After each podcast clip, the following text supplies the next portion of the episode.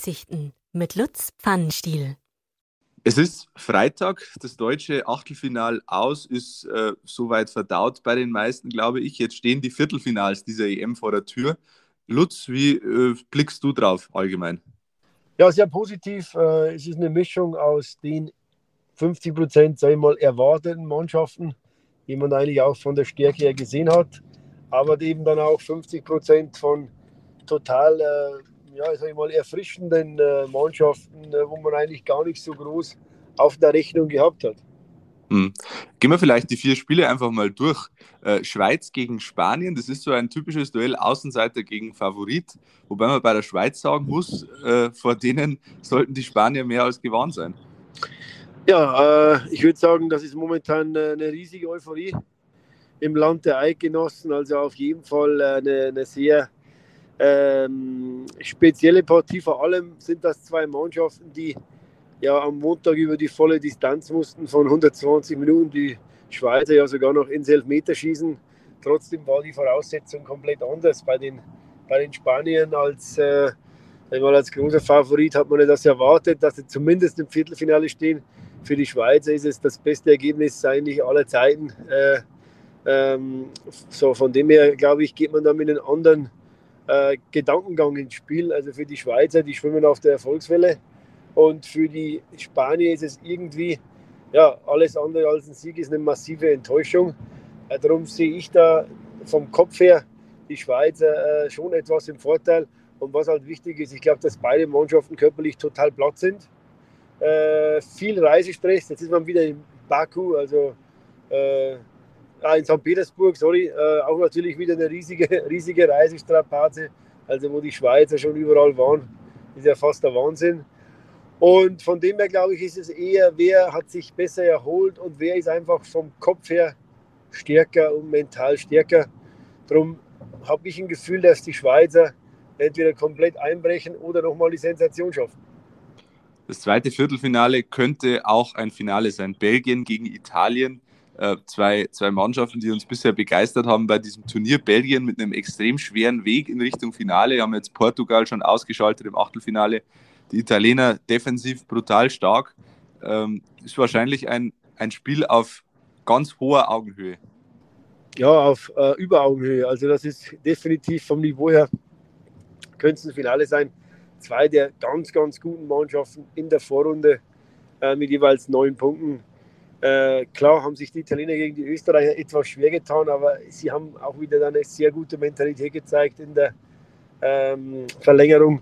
Und äh, ja, die, die Belgier, die, die, spielen halt da wirklich einfach oder die spulen da ihr, ihr hervorragendes äh, äh, Können einfach ganz abgezockt, spulen sie das ab.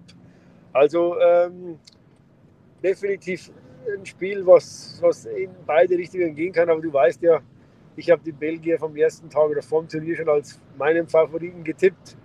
Und die Goldliga-Generation wird ja jetzt auch ein bisschen älter, sind jetzt nicht mehr die, die Kinder, die Wilden wie vor acht Jahren oder vor sechs Jahren. Von dem her heißt es jetzt oder nie. Und äh, ich glaube, so schade ich es finde für die Italiener, weil sie es wirklich super machen und einfach spannend ist zuzuschauen, äh, gehe ich mit den Belgiern. Das dritte Duell im Viertelfinale wird uns mit Sicherheit einen äh, Überraschungs-Halbfinalisten bescheren. Tschechien gegen Dänemark, zwei Mannschaften, die man vor dem Turnier überhaupt nicht auf der Liste hatte und auch äh, die Dänen gerade mit ihrem Turnierverlauf äh, ja schon auch überraschend, dass sie so weit gekommen sind, oder? Ja, die Tschechen haben es aus einer, aus einer unangenehmen Gruppe, sage ich mal, relativ wirklich gut geschafft. Mit Kroatien, England und Schottland, da muss man erst mal durchkommen. Äh, das haben sie dank eines hervorragenden Schicks und einem Traumtor von Schick auch sag ich mal, hervorragend gemeistert. Aber dann nach, äh, eben dann nach Kopenhagen zu fliegen und die Holländer zu schlagen, äh, die Holländer, die ja so viele äh, einmal ganz auf der Favoritenliste oben gesehen haben, das war schon taktisch eine hervorragende Leistung. Wir haben uns darüber unterhalten, Alex. Äh, da hat natürlich die rote Karte eine, einen großen Einfluss auf das Spiel gehabt, aber das interessiert eben keinen mehr sondern die Tschechen stehen jetzt in diesem ja, Viertelfinale und spielen halt gegen Dänemark, eine Mannschaft, denen halt die, die Herzen weltweit, sage ich mal, zufliegen. Eine Mannschaft, wo ganz klar äh, äh, die neutralen Leute unterstützen, auch aufgrund der Situation mit Christian Eriksen. Und ich glaube, dass äh, da äh, die, die Sympathien klar verteilt sind und die werden auf Dänemark-Seite sein. Ich bleibe bei den Dänen. Ich war mit ein paar dänischen Spielern in Kontakt die letzten Tage. Die schwimmen auf einer dermaßen, äh, dermaßen Welle der Euphorie und, und fast schon auf, auf einer, ja, ich sag mal, man, man, man glaubt inzwischen, man kann Europameister werden. Äh, von dem her, glaube ich, werden sich die Dänen da knapp durchsetzen. Das ist auch so eine Beobachtung der EM. Keiner jubelt schöner als Kasper Schmeichel, finde ich. Das ist ein, immer so ein schönes Lächeln, das der aufsetzt, wenn er, wenn er jubelt, äh, so unschuldig. Äh, aber das ist nur eine Randbeobachtung. Äh, das vierte Viertelfinale ist möglicherweise das Spiel, wo die Favoritenrolle am aller, allermeisten verteilt ist.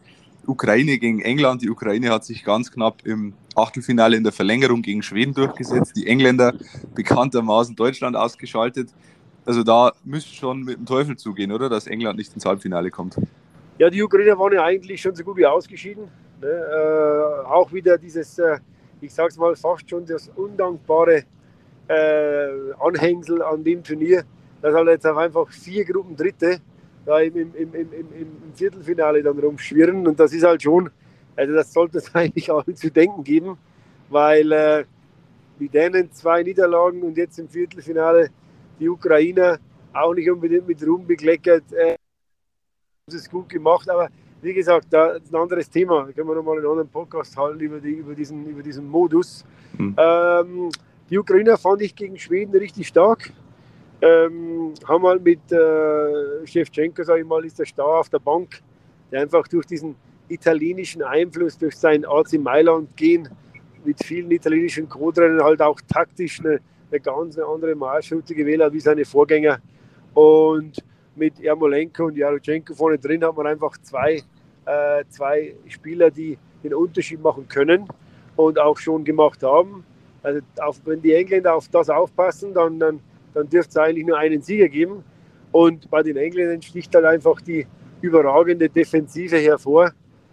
Äh, und ich meine jetzt, nachdem man den, ich sage es mal, fast schon das Gespenst aus Deutschland, das Gespenst der Vergangenheit äh, bezwungen hat, äh, ja, ich meine, das Selbstbewusstsein, glaube ich, kann gar nicht mehr höher sein.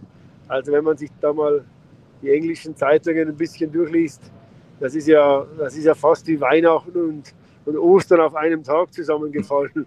Äh, und da sind die Engländer, glaube ich, momentan schon so in dem, in dem Gefilde, dass sie sagen, hey, wir haben die Deutschen geschlagen, wir schlagen jetzt alles, was kommt.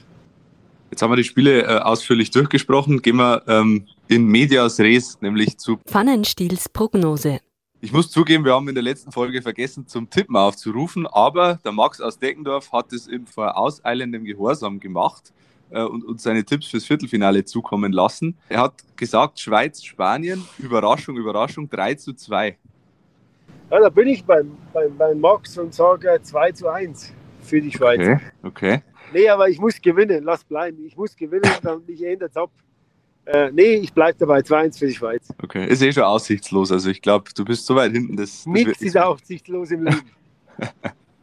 Dann haben wir äh, das Favoritenduell Belgien gegen Italien. Da sieht Max Be äh, Italien knapp vorne. 2 zu 1 für Italien.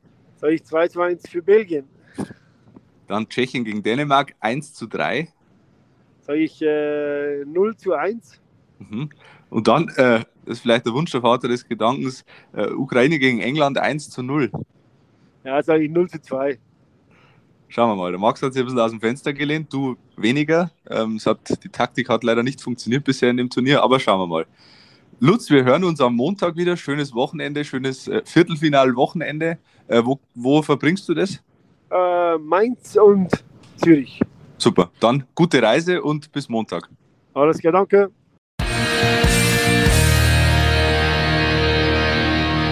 Habt Fragen, Anregungen oder Kritik?